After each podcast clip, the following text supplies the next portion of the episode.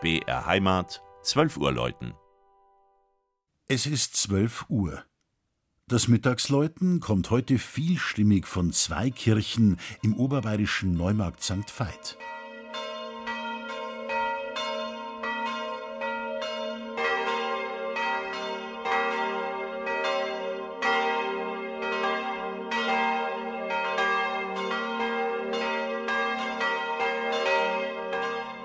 Die historische Stadt Neumarkt St. Veit liegt im nördlichen Landkreis Mühldorf. Der Ort wurde 1269 planmäßig bei der schon fast 500 Jahre vorher genannten Kirche St. Johann Baptist angelegt, der heutigen Filialkirche am Unteren Markt.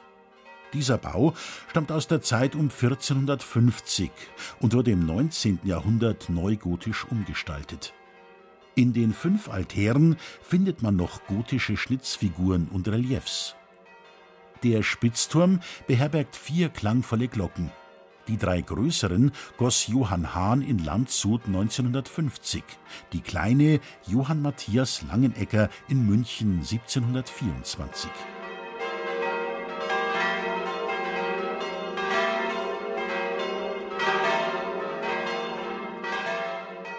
Über dem langgestreckten Marktplatz thront die Pfarr- und ehemalige Klosterkirche St. Veit.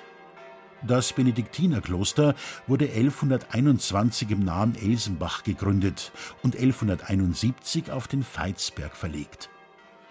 Es bestand bis zur Säkularisation 1802. Ein Großbrand 1708 hatte zwar Teile des Klosters zerstört, verschont geblieben war aber zum Glück die Kirche, ein Bauwerk, das Elemente von der Romantik bis zum Barock in sich birgt. Etwa die sogenannte Silberkammer mit dem darüberliegenden Regularchor hinter dem damaligen Hochaltar. Nach dem Brand gestaltete Dominik Glasl das Gotteshaus um.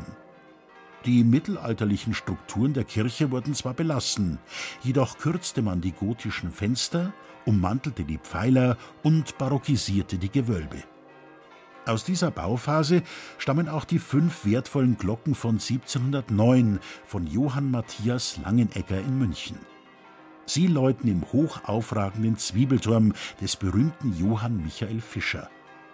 Die Glocken waren ein Geschenk des Herzogs Max Philipp von Bayern, wie Inschriften und Wappen bezeugen.